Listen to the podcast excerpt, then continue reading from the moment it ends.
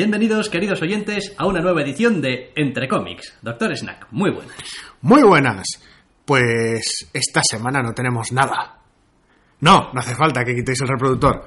Esta semana, pues, mm, lo que viene siendo las editoriales y las distribuidoras, cómics han repartido cuatro.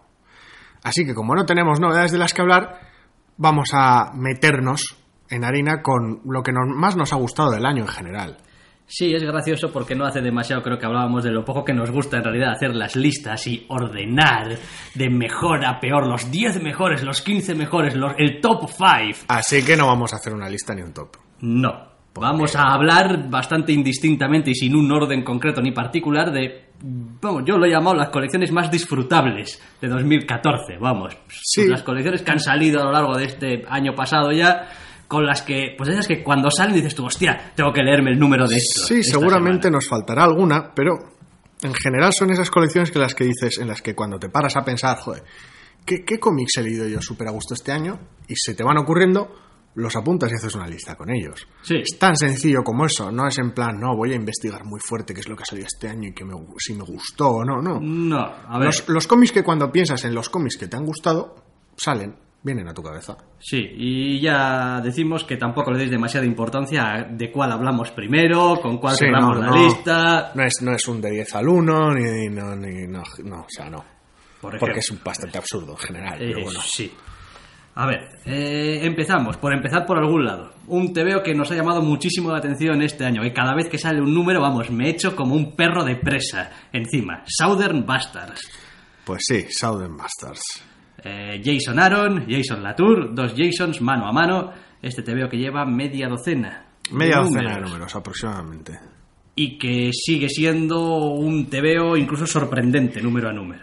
Pues sí, porque en los últimos dos números además se ha metido en un, en un flashback que te pilla un poco fuera de juego, después de, de- de un punto álgido brutal y, un, y un- casi un clímax brutal en, en- en los otros cuatro que han salido. Y es, es, es acojonante lo vibrante que resulta el cómic, lo, lo adecuado del dibujo y el- la, cantidad de impacto que consigue con, con muy poquito. Sí, después, en fin, según vayamos hablando de los distintos TVOs, igual hay alguno que se escapa un poquito de la norma, pero yo mirando así la lista por encima me venía la idea de que en realidad son todos TVOs donde eh, la, la unidad del TVO es, es, es muy fuerte, es decir, donde resulta complicado entender el TVO eh, con otro dibujante o con otra manera de ser escrito. Es decir, son muy en ese sentido monolíticos, tienen una personalidad muy fuerte tal y como son. Por momento creo que ibas a decir te veo de autor.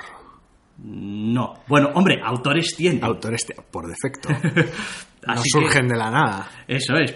Pero sí, Southern Bastards es un ejemplo también bastante eh, claro de eso, de una historia que además eh, los autores incluso eh, lo han comentado, ¿no? Por activa y por pasiva, que en cierto modo entronca con su infancia o su niñez, algunas cosas, bueno, de su vida y tal, y eso pues hace bastante palpable. Es un veo muy de atmósfera, es un veo muy de- de- de ambiente. Creo que en general, viendo la lista, porque la tengo delante, hay poco TVO que nos resulte característico de sus creadores en general. En algunos Sí. casos más que en otros, pero la verdad es que son exponentes normalmente bastante claros de sus maneras de hacer. Sí, de la mayoría podrías ver una página y decir, esto es de este TVO. Y no tener demasiadas dudas. Sí, este TVO es el tipo de TVO que hace este autor y lo clava en, en ocasiones. Ya digo, Southern Bastards la verdad es que es una sorpresa porque si uno lee una sinopsis puede que suene hasta sobado, puede Sí. que suene hasta manido, dices tú, pues no sé, esto es un poco lo de siempre. Está bien para una película de Clint Eastwood de hora y media.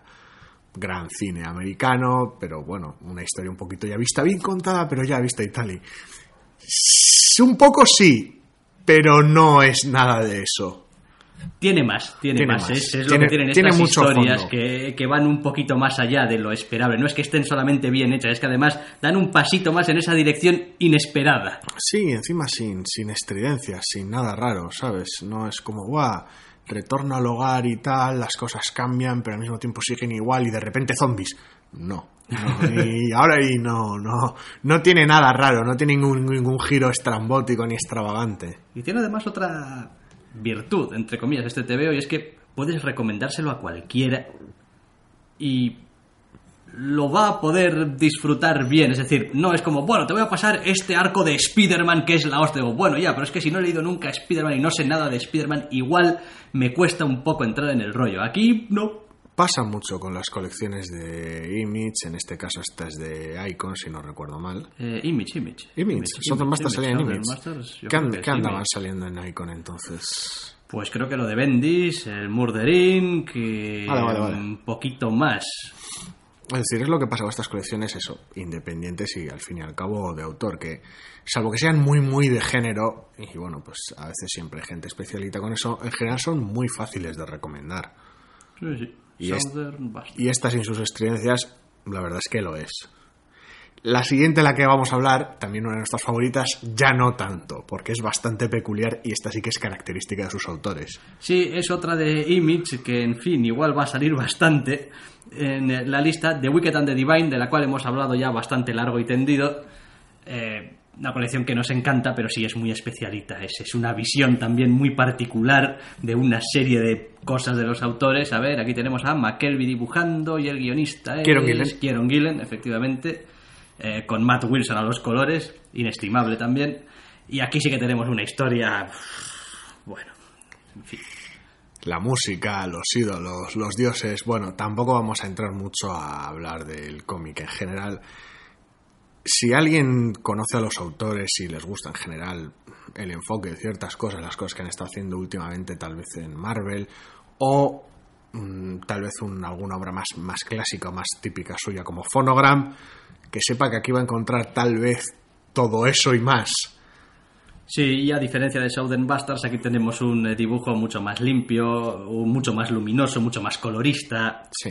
Aunque la historia pues tenga sus momentos también de bajona y tal. Y no pocos. Pero en general es todo más excesivo. Sí. Forma parte de la dinámica del Sí, o cómic. sea, eh, abres la página y es que el color te salta a la cara. Es como Sí. los personajes están, vamos, esperándote. Ahí, y es un TVO además que cuenta algunas cosas, bueno, a su manera particular y tiene sobre todo, no sé, una cierta capacidad de enganche. Ahí es como si hablara alguna pequeña parte de ti. Es como... Normalmente sí, tienen, tienen bastante arte y a veces bastante capacidad de conexión en sus cómics. Otras es más complicado. Igual, mm, si no conectas fácil, acabas más alienado, porque el enfoque suele ser bastante peculiar.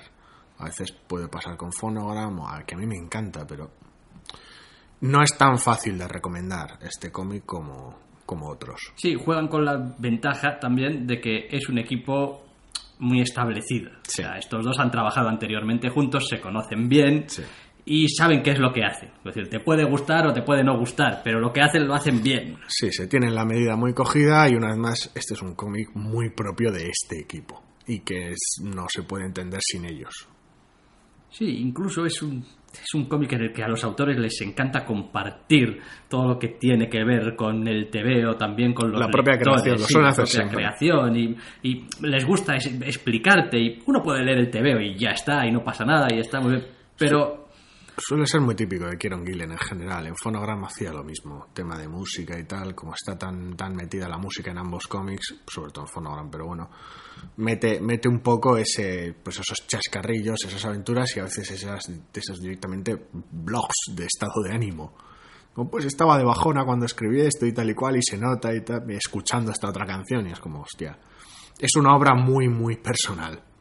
Sí, y después tiene muchísimo ritmo y después tiene, a ver, en el dibujo McKelvey se sale. Sí. O sea, es decir, hay cosas que a veces hace con cuatro cosas, con una idea ya está. Quiero decir, es la idea, la página, el tal, con un... Aquí voy a meter una diagonal, aquí voy a meter una horizontal, aquí voy a meter... y McKelvey en general es acojonante. La claridad con la que transmite ideas con, con casi poquito, a veces casi, casi figuras más icónicas. La capacidad que tiene de, de- de plantear todas las viñetas, ritmos, secuencias. Y todo eso sin ir en detrimento de diseño de personajes, expresión facial, ¿sabes? No, es- no se enfoca solo en una cosa porque es lo que hace bien y en detrimento del resto. Es, es completísimo el cabrón. Asusta muchísimo y es muy, muy bueno. Está muy bien, está muy bien. Y yo la verdad es que lo disfruto mucho. Cada vez que sale un número es como, joder, tengo que a ver qué bizarría va a pasar en este próximo número a los personajes, porque esto es todo muy raro y a la vez muy atractivo. Sí. Bien, bien, otro número. Bueno, la siguiente colección también que vamos a comentar. En general, un cómic, un cómic muy de molar, como sí, la siguiente que toca. Moon Knight, Sí. Caballero Luna. El puto Caballero Luna. Concretamente, los seis primeros números de esta nueva etapa. Sí, Warren Ellis, Declan Shelby, Jordi Beret, Sí. al color. Buah, un disfrute. Para mí, yo lo he dicho ya muchas veces y me habréis oído decirlo muchas veces, es de lo que mejor sabe hacer y de lo que mejor hace en general Warren Ellis. Las cositas cortas y compactas. Sí, números autoconclusivos, coger un personaje, pasearlo por media docena de situaciones y te digan, mira, aquí tienes ideas para hacer seis años de TVOs. Es decir, coges cada una de las historias, El, cómo, el, el feel de cada una de el ellas. feel y cómo trato el y haces, personaje. haces 12 números con Eh, ello. vamos, es decir, de aquí puedes sacar Es- petróleo. Sí, esto es casi el, el- el- cada, cada número es como un piloto de, de temporadas enteras de, de cómics. Pasaba un poquito con. Estaba muy bien en ese aspecto también en Secret Avengers, fue la Sí. que llevó, los New Sí. Avengers. Sí, no recuerdo el. em, en New Avengers. fue. no En no New recuerdo Avengers- exactamente lo que ponía en la portada, porque eran Warren Ellis Avengers, voy a hacer seis números locos, Sí, sin más. Y sí, tiene, tiene ese mismo feeling de, bueno, cojo el personaje, hago con él un poco lo que quiero. En este caso, como se ciña a un solo personaje y es un comienzo de etapa, pues básicamente lo ha dejado preparado para que luego otra gente juegue con, con sus juguetes.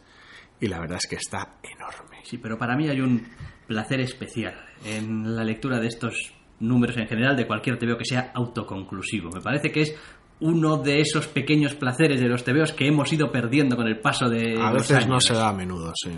Y- Sobre todo en el formato de 24 páginas. Y es algo que el formato de 24 páginas lo puede ofrecer. Sí, no es fácil, pero No lo es- puede ofrecer. Bueno, no es fácil también porque los autores en los últimos años no se han ejercitado en eso, porque se les ha pedido otras cosas. Otras cosas. Se les ha pedido, oye, pues arcos y tal, que si después los vendemos Con más así, facilidad para retener. los vendemos a SAO y, y además pasa otra cosa. Eh, tienes dos ideas buenas y puedes estarte un año. Sí. Está claro que luego tienes que desarrollarlas y tal y cual, pero al final la, la idea, el fondo, siguen siendo dos ideas. Sí, seis números, ocho series bendis por, por, idea. Y tal. Y claro, dice. pues por eso a mí me gusta que de vez en cuando venga Ellis, te suelte un sopapo en forma de seis números unitarios y te diga, oye chavales, que se puede hacer, ¿eh? Sí, una de las cosas graciosas es que, es que ha tenido unas cuantas cosas este año, el bueno de Warren Ellis, y en general cosas en las que no ha estado tan acertado. Igual proyectos más personales o proyectos más a largo plazo, en algunos casos, y no ha estado igual tan... No lo ha clavado, porque es eso, es- esta colección de Moon Knight se podría haber quedado de simplemente una anécdota, pero, pero está, está tan bien en estas pequeñas cápsulas que, que es acojonante Sí, verlo. no, obviamente, pues eh, Declan Salvi al dibujo ayuda mucho, Declan Salvi está brutal. Jordi Belé ayuda mucho al color. Hay un número en concreto que arranca que me que vamos, es para hacer una estatua. Entonces, no sé, a mí me parece que es digno de mención y mientras duró era de esas colecciones que decías tú, hostia, Caballero Luna, Este es de, de Ellis y Salvi, o sea, hay que leerlo sí, ya. este básicamente salió en castellano ahora dos semanas. Un tomo en tapa blanda, creo que está. Sí, tapa blanda. Con esos seis números, solo esos seis números. O sea, le dais a la pausa, vais a la tienda, lo compráis, lo leéis y luego ya seguís escuchándonos porque en serio, acojonante. Sí, sí, no. Da igual, no, es que, que yo no sé nada de Caballero Luna, es que. Da igual. Es como Batman, pero de blanco y es a- un poco absurdo. A, a- a ratos, No. a ratos lo lees y dices, tampoco tengo claro si Warren Ellis sabía algo de Caballero Luna porque ha hecho lo que le ha dado la gana. Lo que sabía lo ignoró ahí. O sea, no sé.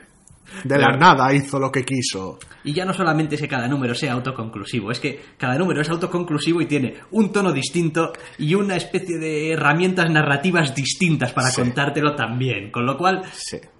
que es muchísimas cosas muy bellas. Es muy bien. Es, es Caballero Luna bien, pero ya no solo Caballero Luna bien. Es cualquier cómic que hayáis leído de cualquier personaje tipo antihéroe, vigilante, nocturno, etcétera, bien. Aplicable a cualquiera, vuestro personaje favorito, no importa, me da igual es que sea el Caballero Luna, que, que sea el Castigador, que, que sea Batman, me importa Sí. un pimiento. Sí, sí, sí, sí. Ah, no tiene ni por qué ser ni tan siquiera un superhéroe. ¿no? Y de hecho el siguiente TV del que vamos a hablar eh, no es un... Bueno, no tiene superpoderes, aunque Sí. sí. es una superheroína. Hablamos de Viuda Negra, de Black Widow, Sí. de la colección de Nathan Edmondson y Phil Noto, Sí, el bueno Phil Noto. eh, que es otra colección de esas que te pilló, que pilló un poco este año a todo el mundo a contrapié, Sí, pues sí, yo, yo todavía me estoy recuperando, llevamos ya más de una docena de números. porque claro, es como, bueno, pff, Viuda Negra, una colección, pues, ¿Y pues, esto qué? su rollo, Espiar y no. y sí, pues espiar y no, y, y otras cosas también. Cuando lo dijeron, lo plantearon, es como, bueno, pero en solitario, uf, esto igual va a tener como mucha, mucha caja de monólogo interno, muchas cajitas de texto, o va, a ser un pim pam pum continuo y... Pues hizo una cosa bastante bien ya para empezar, que me enamoró ya desde el principio. Aparte de que el look estético, este dibujo de Phil Noto con Acojon- sin entintar, con el color sobre, o sea, que es, Es, en fin, Le da una vida a la colección que es, que es acojonante y un toque personal que es acojonante. sí, y ese look y, eh, que lo ves y es, bueno, eh, que no lo puedes confundir con otra cosa, vamos, inconfundible. Los primeros números eran autoconclusivos también. Sí. Los primeros tres números, una cosa así. Creo que el 4 y el 5 Ritmo. ya fueron la misma historia, pero para, para entonces ya llevabas tres números que decías tú, hostia, llevo tres números leídos donde aquí hay acción, hay Sí. desarrollo de personajes. Lo cual no quita para que, bueno, pudiera jugar un poco con la trama a veces a largo plazo, pero cosas muy de situación, muy de colocar al personaje. Esta es la, la visión que vamos a tener de la Viuda Negra en esta colección y para enganchar fácil sin tampoco andar muy pesados, dando mucha información, ni metiendo un gran villano allá desde el principio, ni... Y la verdad es que, la verdad es que está, está muy bien. Empezó al mismo tiempo que la del Castigador. La Sí. colección no del Castigador, de hecho en algún momento se cruzan. Mm, nada, Sí. una cosa no demasiado importante. Y, y la verdad es que ambas empezaron muy bien. Sí, yo empecé leyendo Castigador. Me gustan ambas, dejando. pero ambas están sufriendo cierta fatiga. Al año suele ser relativamente habitual, solo que sepas muy bien mantener el ritmo. Pero, pero la Viuda Negra va muchísimo mejor que la de Castigador, al menos para mi gusto. Sí, para mí también, para mí también. Mantiene, es, es mucho más fiel a lo que prometía y lo que empezó dando. Ah, todavía hoy en día, En general la trama es más interesante y el dibujo se conserva bastante más fresco. Es, tiene mejor ritmo es mucho menos agotador que el enfoque del castigador. sí, otro aviso también. Igual también eh, acabaréis diciendo, bueno, oye, de algunos eh, TVOs habéis dicho guionista, dibujante, colorista, de otros habéis dicho guionista y dibujante, de otros, de otros diremos quizás solamente guionista o solamente dibujante o nada, porque bueno, es decir, no vamos apuntando aquí. decir, Hemos hablado ya de estos Sí. cómics anteriormente en el podcast, con lo cual pues tampoco pasa nada, pero bueno. Entonces, sin más, es posible que en la descripción del podcast y tal, eh, en Evox, pues me tome cierta molestia y ponga los autores y tal, por aquello Más fácil de encontrar, que, sí. que sea más fácil de encontrar y que tengáis una referencia, pero vamos, no nos interesan por quiénes los escriben, nos interesan porque nos gustan estos TVOs. Sin más, no, no es una cuestión de culto, pese a que ya hemos hablado del bueno de Warren Ellis, no es una cuestión de culto a la persona, aunque, como ya hemos dicho, son cómics realmente muy característicos de sus autores. Sí, de hecho, el siguiente TVO que vamos a comentar es, vamos, de manual. Eh, sí, de manual. Bueno, casi los dos podríamos comentar. Eh, sí, del tirón. Seguidos del tirón, porque hablamos de dos TVOs de Ed Brubaker, que es una de mis debilidades, así que pues yo pongo dos TVOs suyos porque, porque sí. Por un lado, de Fade Out, la que hemos hablado de años 30, era. Siempre me confundo con la puta década. O 40, eso es antes de la guerra, después de la Mm. No, guerra. no, después, después. Después de la guerra.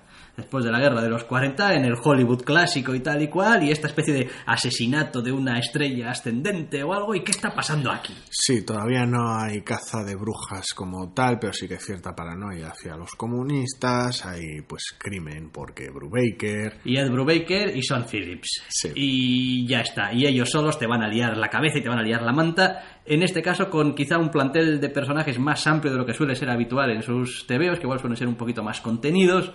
En ese aspecto, aquí, bueno, se toman un poquito más de espacio para, para contarte las cosas. Y es un TVO, pues eso, pues eh, inconfundible.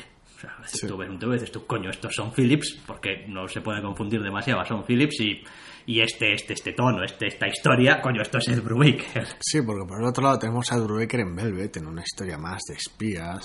Sí, eh, Velvet para mí es como la historia que no pudieron contar, no sé, con Peggy Carter en Capitán América cuando estuvieron Eptin y Brubaker, ¿no? Porque es ese, tipo de, de historia de, bueno, agente retirada que le tienden una trampa y tiene que intentar limpiar Sí. su nombre y tal. Suena un poquito más a veces a la condesa en los Sí. primeros números y tal.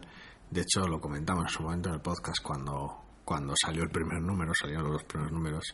Es como, joder, es que esto parece que va a ser Nick Furia de un momento a otro, Sí. hacer, de, hacer de secundario.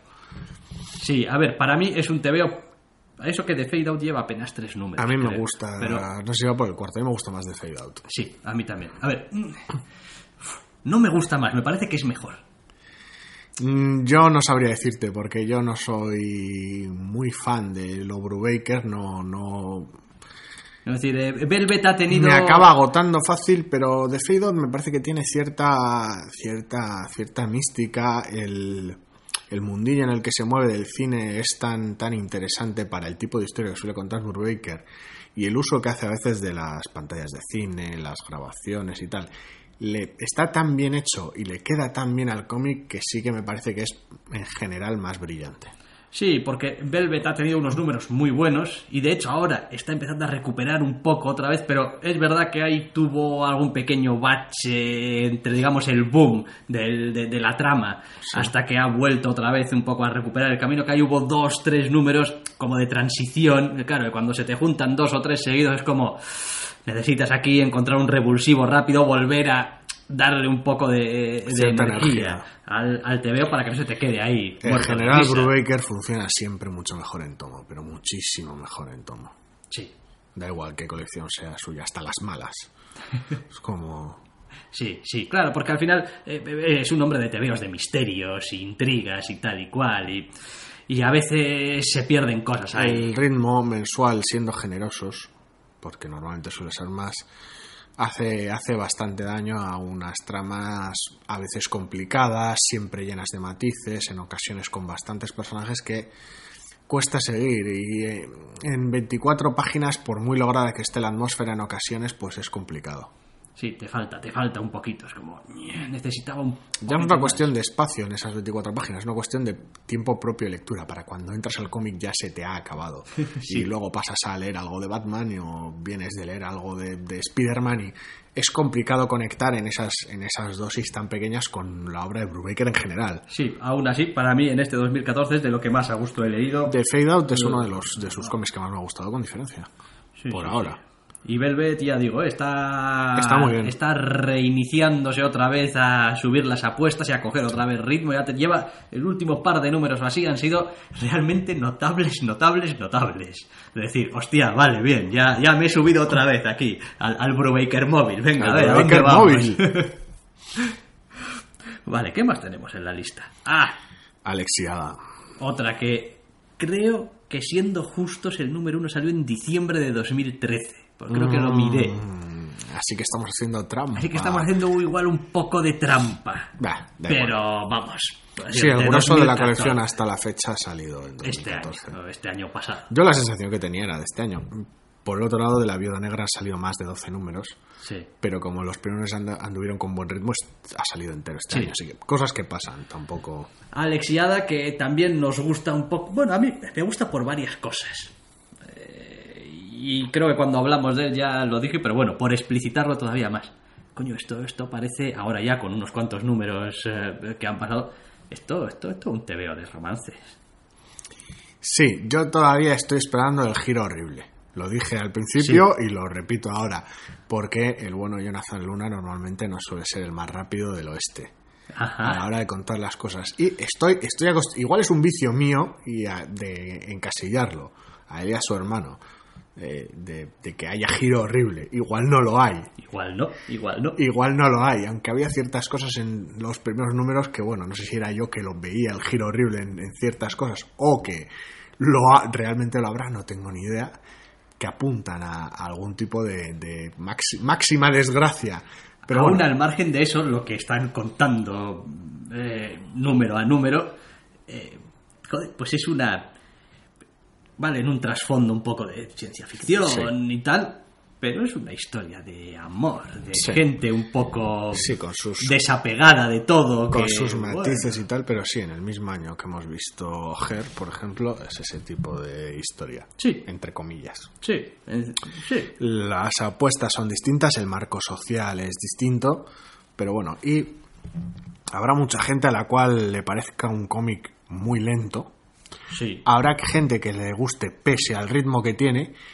Yo creo que a mí me gusta me precisamente gusta por, el ritmo que tiene. Sí, la verdad es que a lo largo de la semana y ya en un mes, ya ni os cuento, uno acaba leyendo tantos tebeos, muchísimos parecen estar hechos con el mero hecho de llegar al final del tebeo para que el siguiente tebeo pueda empezar donde acaba el anterior, que a mí me eh, gusta o al menos me, me satisface poder leerme un tebeo donde las cosas se cuentan al ritmo que estima, se estima oportuno que tienen que ir y donde a veces haya que tomarse un tiempo para, oye, pues igual necesitas un tebeo solo para una conversación.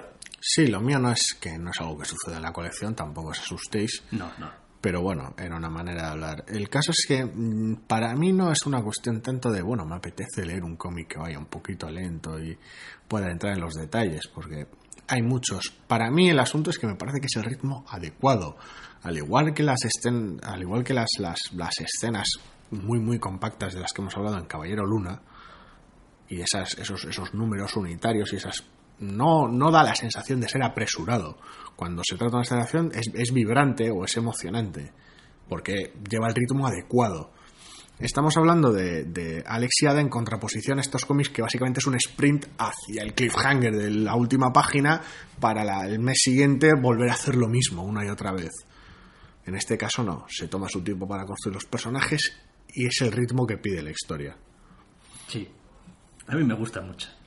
No se apresura en llegar al giro, a la sorpresa, al no, el, el drama. El drama lo cocina a fuego lento. Sí, porque es no que sale de la puta nada. Tampoco hay ninguna obligación de que haya un giro, ni un cliffhanger, ni un... No. es decir, mira, la historia va a ir avanzando y como todas las historias, conforme vaya avanzando, irán pasando cosas. Y casi casi es más eh, cuestión del lector el interpretar eso como, oh, de repente qué gran problema hay aquí. O no, igual no, quiero decir, depende cómo te lo Es tomes. que es el tipo de historia que si no cuentas con tiempo, normalmente el romance a veces, si no quieres hacer una película demencial de Meg Ryan o algo así, suele requerir tiempo.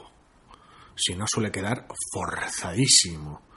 Con el drama es distinto, porque hay muchos, muchos catalizadores de drama que pueden, puedes usar en un momento. Hemos hablado de los cuatro números de Southern Bastards, de los Sí. cuales cuenta muchísimo en, poquito y sin, sin, sin mucho ruido. Y el drama a veces puede durar más o menos. Puedes cogerlo a fuego lento, no, pero el romance, si es apresurado, da muchísima guerra. Otra cosa es que también se tome como excusa para sacar 750 tomos de manga. Y es como, pero, Dios, sí, Como, pero creo, que en el tomo 137 por fin se besan o algo. Es como, oye, la No colección, la no empezaba ya con él pensando la próxima vez que la vea la beso y todavía no se han besado, llevan 39 números o 30 Es como- tomos. Es decir, una cosa es un culebrón y otra cosa es, es, es una trama romántica. Y yo, para mi gusto, requieren tiempo. Y el tiempo que, que. Los tiempos con los que funciona el cómic me parecen los adecuados. El dibujo en general limpio y expresivo, de colorido en general mm, suave y casi hasta amable, se podría decir. Sí, a ratos incluso Acompaña. también pues, siguiendo el tono de la historia, incluso a veces aséptico Sí. y un poco, em, pues eso, eh, acorde con la sociedad un poco que dibujas y... Sí, aprovecha el tono de ciencia ficción para eso. A veces resulta, sobre todo, más que en el diseño de personajes, en el diseño de vestuario, a veces casi hospitalario, pero bueno. A veces, no estamos hablando tampoco de super futuro y trajes de papel albal y tal, no, pero. no. No, está bien. Líneas, está bien. líneas muy limpias. Se, eh, se puede leer Alexiada. Yo lo leo muy a gusto y me gusta y por eso está en esta lista. Pues Nos gustan los dos, o sea que ahí está. Y de ahí nos vamos a Panel Syndicate en general, como concepto. Sí, sí, la verdad es que tenemos la suerte, a ver, antes teníamos la suerte que como solo tenía una colección y nos encantaba, podríamos hablar de ello en general, ahora tenemos la suerte, más suerte todavía porque hay dos colecciones en ella y nos encantan las dos. Sí, todavía es un poco pronto porque que acaba de empezar Universo de Montéis. Sí, Lleva un número. sí, a ver, está un poco en cierto modo de, de tapadillo en la lista, porque como, bueno, has sacado un número, tu número estaba muy bien, nos ha gustado mucho. ¿Se puede decir que la colección esté bien? Hombre, no lo sé porque solamente hemos leído un número. Y son auto, autoconclusivos. En este caso pasa lo mismo que en el Caballero Luna. Entonces, bueno, Como colección de un número hasta la fecha, pues está muy bien. Las cosas como son. Es ciencia ficción. es- no, la verdad es que fue una, fue una sorpresa grande y muy grata. Fue un cómic realmente, realmente bueno del cual ya hablamos Sí, no hace demasiado. Además, no hace mucho, de manera bastante extensa, para, para loarlo, porque nos encantaron básicamente todos sus aspectos y yo creo que es de, de ir corriendo y echarle un vistazo ya. Sí, o sea, es decir, hoy en día todos tenéis móviles, ¿no? Con conexión a internet y chuminadas. Pues en vez de usarlo para las chuminadas, Panelsyndicate.com, pum, universo, pum, pagas lo que quieras, te lo lees en inglés, castellano, catalán. Vamos, o sea, sencillísimo. Sin más. Yo creo que merece la pena, es una historia autoconclusiva de ciencia ficción, con un poquito de drama, un poquito de comedia. vamos, que está Muy que, bien. que- que además, joder, que pagas lo que quieras. Quiero decir, no Por te eso. vas a arruinar, ¿eh? Y Comprando. de la iniciativa Panel Syndicate en general ya hemos hablado mucho, así que... Sí. Eh, Pero bueno, de Private Eye que está a puntito de terminar. Le queda un número. ya, le queda el colofón, le queda la- el gran bim bam boom. es otro cómic que tampoco empezó este año, Eh, no. ni de lejos, porque tiene, tiene una de estas periodicidades que tanto me suelen gustar a veces y enervarme en otras, que sale cuando está listo. Sí. Me recuerda un poco a Hawkeye, de la cual pues nos faltan todavía dos números. Sí, dos. Dos, sí. Dos- dos números, dos números. Va a ser una patada en el culo esperar esos dos números. Es una pena, y además el segundo es más largo de lo normal, pero es que ha sido una colección hasta tan grande que yo ya... Es... Sí, a ver, a partir de ahora, en realidad, yo con Hawkeye diría que me importa 33, como sean los dos números que quedan. Es como que decir, que- la idea que tengo de la colección ya está cimentada en mi mente Es- y es esos buenísima. dos números solamente pueden mejorarla, aunque fuesen Sí. dos mierdas enormes que no van a serlo. Que no van a serlo. Yo la única pega que tengo es no, no poder haber tenido más tiempo, más espacio para haber disfrutado de las aventuras de Katie por separado en Los Ángeles, con otro dibujo, otro estilo, ¿sabes? Otra aproximación. No haber tenido más espacio para que respirase, pero hubo media docenita de números y estuvieron, estuvieron gigantes en Sí, general. sí, sí. Ya em- embebido casi como mini colección en una colección como Hawkeye que es enorme, enorme. Sí, bueno, a ver, Hawkeye se va a ganar eh, independientemente de cómo acabe su puesto como una de esta, uno de estos runs eh, legendarios. legendarios. Los Eisner ya los tiene, quiero decir, ya, ya de base. Es decir, y dentro de, de, de 10 años se seguirán vendiendo tomos con el run de Fraction y Aja y Hollingsworth en Hawkeye. Y bueno, y Annie Wu también, Sí, sí. al final. Eh, ¿Por qué? Pues porque sí, pues porque es así. Porque... Porque es una colección gigante. Es como Y ya está. Fraction Bueno. en general, buf. Pero bueno. Y de, y de, a de Private Eye, pues le pasa un poco lo mismo. Es decir, que le queda un número, como acabe. Hombre, no vamos a decir que sea casi lo mismo porque. Porque hay unas. Porque vale la- eso, en realidad. Las, apuestas están, ¿no? las apuestas están muy altas. Se ha creado un mundo de ciencia ficción tan acojonantemente vibrante y tan cercano, con unos personajes tan, tan queribles. Que, que tiene que. O sea, deseo muy fuerte que termine muy, muy bien. Que termine incluso mejor de lo que quiero o espero. Sí. En general. Aunque para mí también creo que le da igual a la colección cómo acabar argumentalmente. ¿eh? Sí, porque quiero decir, no, se- no es un Sí. universo compartido, no estás cogiendo a Spider-Man y dejándolo manco, es te da igual todo. Sí, no, me, refiero a que no, no importa, entre comillas, demasiado, a mí al menos como lector, que, jo, pues ¿Cómo termina el argumento? Eso es, ¿Cómo al, terminan los protagonista personajes? le Igual, pasa... Sí, pero incluso ni eso tampoco, es decir, porque el mundo ya está ahí, es decir, el trabajo que ha hecho el TVO tan bueno está en establecer el mundo y lo que al Sí. final es importante es cómo va a quedar ese mundo, casi cómo queden los personajes o qué le pase o si sí o si no, es lo de menos. Es decir, porque el final lo puedes poner en cualquier momento. Sí. Esto, mira, pues después de esta situación se resolvió así, para bien o para mal, de unos o de Bueno, otros o de para nadie. En ocasiones, en ocasiones la trama en general recuerda casi a una película de los Cohen. Hmm. Crimen estrambótico, raro, en ocasiones mm, varias chapucero, Sí, con objetivos a veces que dices tú, ¿en serio todo esto para esto? retorcido, que han conseguido hacer de manera muy personal y yo creo que, que si tiene un buen, un buen impacto, un buen golpe en la mesa al final, lo dicho, tiene que terminar de manera definitiva, por Sí. manera, tiene que terminar, terminar, sin demasiadas ambigüedades, pero si no es tan importante para la colección el cómo. porque es, es- ha sido una colección enorme. Hmm, Enorme. Marcos. Martín está gigante sí, dibujando esa colección. Brian Cabón, Sí, Moncha Vicente, Alcolor. acojonante. Estos tres harán cosas. Eso es, bueno, eso- ya están eso- haciendo cosas, joder. eso que joderse, eso ha sido, vamos, de una Sí. condescendencia acojonante. Acojonante. Harán cosas, bueno, no, harán cosas, No. no, ya están haciendo. Evidentemente es un equipo que junto funciona de maravilla. Va bien, va bien, va bien. Sí, Vale. Porque el bueno de Brian Manco no es. No, no, porque, bueno, a ver, no lo hemos incluido en nuestra lista, pero este año también he leído Encantado de la Vida, Saga, ¿eh? Sí. O sea, no es que este año de repente haya dicho, ¡ay, De- Saga, qué de mal este Saga año! se ha estropeado. Eso es, no, no, no. Saga lleva por las dos docenas de números y, y sigue, vamos, manteniendo el nivel de una manera casi, casi que asusta. Casi asustas, casi estás esperando que, bueno, ya se le notará la fatiga. Eso ya es. Habrá algún momento en el cual resulte menos, aunque luego recupere y tal, habrá algún momento en el que resulte menos interesante o pierda un poco de ritmo porque O un par de números de estos con un mini arco que... tú, que igual no viene al caso, que igual no, no termina de conectar. Porque Igual Fiona Stapper se le ocurre por fin hacer un rostro así un poco torcido y una pierna un poco porque rara. no, se, no se puede hacer un cómic tan bueno tanto tiempo. Pues hostia. Eh, claro, se puede, pero claro, con los tiempos. Es decir, a veces hay que hacer un parón y te pasas tres meses sin echarte saga a la boca. Es acojonante, es uno de los cómics más estables, porque, quiero decir, Hawkeye, por ejemplo, ya que hemos hablado hace poco de él, es muy bueno, pero a veces la periodicidad le afecta mucho, a veces algunos números no terminan de estar del todo, que, más que nada de estar del todo, en lo que a mí respecta, no, porque es una colección que adoro con todo mi corazón, pero no terminan de ser igual de bien recibidos, en general y ciertos finales de cómic, ciertos ritmos, ciertos cliffhangers, cuando tienes una periodicidad tan larga y un ritmo tan raro, a veces dañan. En el caso de Saga, es que siempre es igual de bueno. Y ese bueno es muy bueno. Sí, Es lo que asusta de Saga. Es Sí, que sí, siempre es muy bueno. a mí me sorprende la capacidad que siguen teniendo para decir, es que... Y es eso, ¿eh? casi leo cada nuevo número con miedo a decir, joder, cago en la puta, es que lleváis veintitantos, es que la vais a acabar jodiendo. Sí, uno". porque nunca sabes cuándo te puede explotar un cómic en la cara. Quiero decir, yo me lo estoy, me lo he estado pasando este año en grande con Rat Queens. Pero luego de repente pierdes al dibujante. Ya. Por, bueno, motivos personales en los cuales no vamos a entrar porque no se trata de hablar de chascarrillos, se trata de cómics. Y la verdad es que es acojonante, es como, hostia, pues yo estaba leyendo, me gustó este cómic y de repente, ¡boom!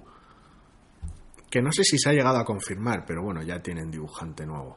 Lo que no sé Eh, si estará sí, confirmado. sí, sí, estaba confirmado, creo. A ¿Han confirmado a Stefan Sejic ya como dibujante? Eh, creo que sí. Vale, pues acojonante. Porque es un sí. tío, como ya he dicho varias veces, que me encanta como dibuja. Vamos, bueno, no sé si era Stefan Sejic. Sé que en su momento se confirmó que, que quién era su sustituto y que era un sustituto de, de renombre. Vamos, o al menos a mí me sonaba el nombre. Dije, coño, pues va a ir bien la colección, supongo. Sí, el autor de. Vaya, se me olvidó cómo se llama la colección.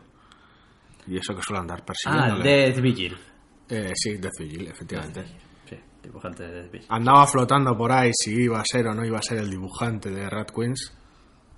Pues, yo lo leí casi casi a, las- a la semana de saberse el Sí. problema. No, no, el- he estado, ya sabes que yo el tema de noticias, pero bueno, es eso, que no sabes cuándo un cómic te va, te va a explotar en la calle y de repente, hostia, pierdes a un miembro del equipo, o cambia el rumbo, o alguien, ¿sabes? La lía, o simplemente dejas de conectar con él y, y Saga es acojonante, porque joder, siempre está arriba. Sí, sí, sí, sí. Y vamos a ir acabando con nuestra lista. Nos quedan un par de tebeos. Con un poquito de estas pequeñas cosas que, que Marvel hace bien al margen de sus grandes ruidos, eventos, eh, series largas que normalmente suelen dar buen resultado. Slot estaba bien en Spider-Man, pero no siempre está igual de bien. Pues tiene un- ha tenido un, un par de cosas, una de las cuales ya nos tiene acostumbrados a estar genial y una pequeña sorpresa. Sí, por un lado, Miles Morales, Ultimate Spider-Man, que es el enésimo cambiando de nombre. renombramiento de una colección que sigue siendo Ultimate Spider-Man de toda la vida, que Sí. el puto Bendis la cogió en el número uno y no la ha soltado. Yo creo que han pasado 10 años. Pues O más. 110 y pico, 120 y pico cómics de Ultimate Yo Spider-Man. creo que han pasado tal. más, más de 10 Hasta- años. hasta lo de Peter Parker. Mm, Después de eso, ¿qué habrán hecho? Otros 30. Fácil.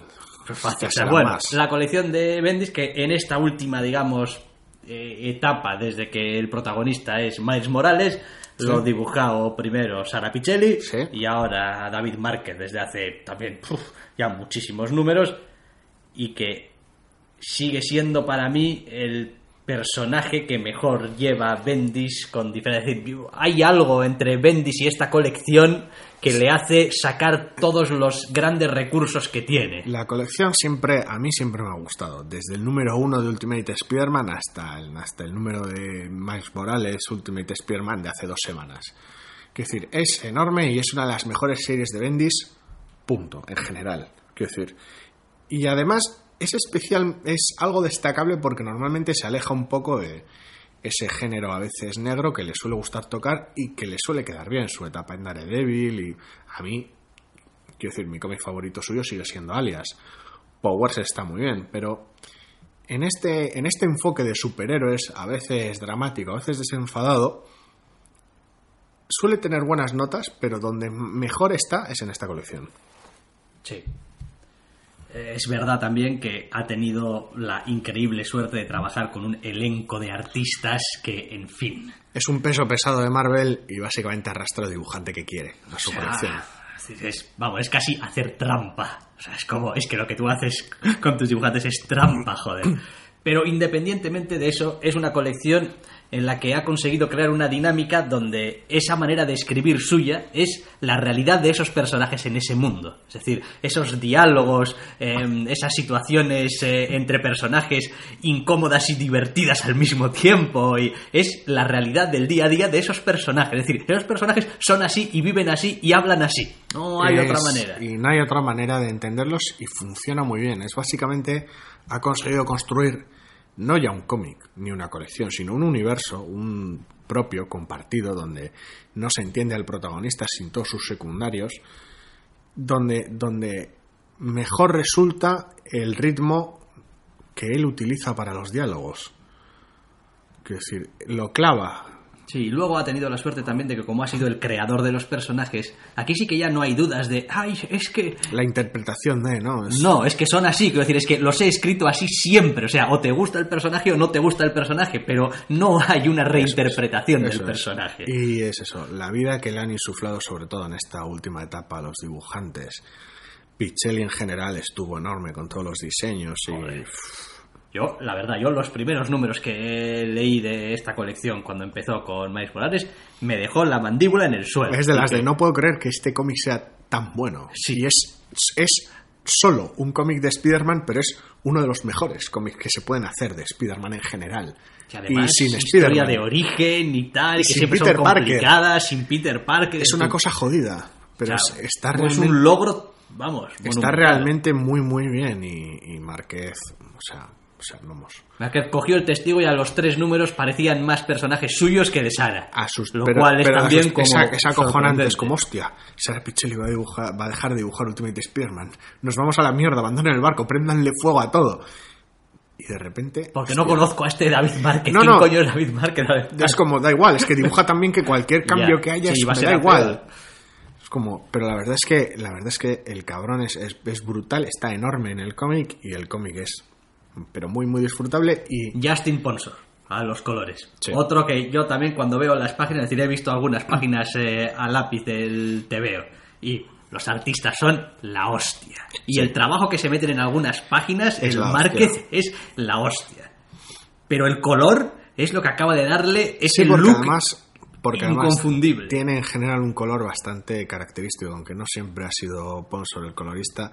Tiene un color muy vibrante, muy propio, muy, muy, es un poco absurdo, muy de cómic, pero bueno, muy, muy alegre, muy vivaz. Y la verdad es que acompaña muy, muy bien a lo que es toda la colección. Está muy bien, muy bien, muy bien, ya me gusta. Igual que me sorprendió bastante agradablemente el relanzamiento de Thor. con Pues sí, la de mujer. toda esta escandalera que ha habido últimamente y de tanto relanzamiento, números unos en portadas y querer vender producto, colocar, colocar producto como si fuera un mercadillo a veces, aliena bastante, pero en este caso este relanzamiento de Thor con una nueva protagonista, blandiendo el martillo, y en números recientes incluso sin martillo, Sí, también. Porque quiero decir, eres Thor, para patear culos no necesitas un, un martillo, la verdad es que está enorme y buena parte de la culpa la tiene el dibujo. Sí, porque Jason Aaron sigue siendo el eh, escritor de la colección, con la que ya estaba haciendo desde hace bastante tiempo. Y lo hace muy bien. Y sí, sí, en general, la verdad es que lo hace muy bien, pero yo creo que el cambio de protagonista, por decirlo de alguna manera, le ha permitido ejercitar otros músculos Sí. y hacer eh, cambiar el ritmo de la colección. Sí, tal vez es bastante más informal.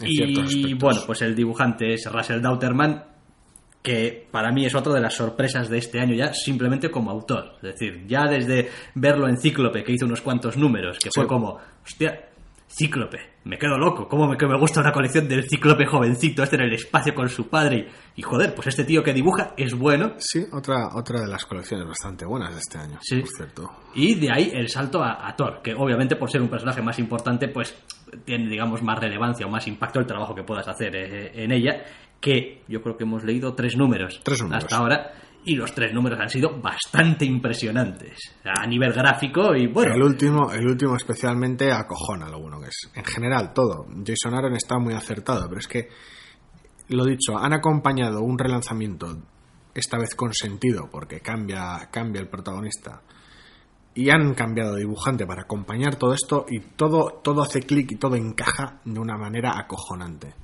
Una de esas pequeñas sorpresas agradables dentro de todo el ruido Marvel a veces que... Sí, y además como solamente lleva tres números de la nueva etapa, todavía digamos que estamos muy a tiempo de subirnos. Sí, No es como, bueno, pues que llevan 25 números de esta etapa de Jason Aaron y Russell Dauterman y... No, llevan tres números. sí.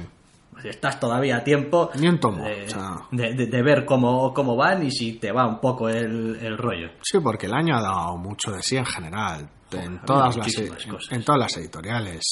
Tú has, Ya, tú has estado leyendo, creo, muy a gusto también, por ejemplo, Sex Criminals, ¿no? eso te iba a decir, que Sex Criminals sí hay. Que decir, Image tiene un montón de colecciones acojonantes y Sex Criminals es, es increíblemente buena. Hay un montón de cositas. Solo ha salido un número y bueno, lo hemos hecho con Universo porque era autoconclusivo y nos permitía emitir un juicio quizá más tarde, pero ha salido un, un número de Beach Planet, por También. ejemplo, también. Eh, el número era muy impresionante. El número era muy, muy bueno. Ya hablamos de él hace también tres semanas, tal vez, tal vez cuatro, sí. Pero claro, bueno, al ser un número en una historia no autoconclusiva, Es complicado. pues es complicado. Pero la verdad es que eh, no, no esperaba el enfoque de ciertas cosas y en general está enorme. Hasta las editoriales que han andado menos acertadas en lo que a mí respecta, como DC, por ejemplo, están teniendo unas pequeñas cosas que me están gustando bastante y que espero que no jodan. Sí. Quiero decir, estoy disfrutando mucho de Gotham Academy. Gotham Academy, por un lado, que llevan tres numeritos, tal vez cuatro, muy, muy poquito, y la estoy disfrutando mucho y hará una semana o dos salió el segundo de, Gotham by Midnight. de Gotham by Midnight. Que no, creo que no hablamos de él, no sé por qué, se nos pasaría Se nos pasaría, tendríamos muchos cómics y nos pasaría. O, el- o igual era el número 3 ya. Mm, Y por eso no, creo que no, creo que no. ¿verdad? Se nos pasaría debajo del radar. Está muy bien, yo lo disfruté muchísimo. Me pareció un TVO en su sitio con todas las de la ley. Y son, son creo que las cosas con las que más está acertando DC este año. Y yo haría un pequeño inciso y un pequeño apunte a favor, aunque no siempre todo lo que tiene es bueno, de Batman Eternal.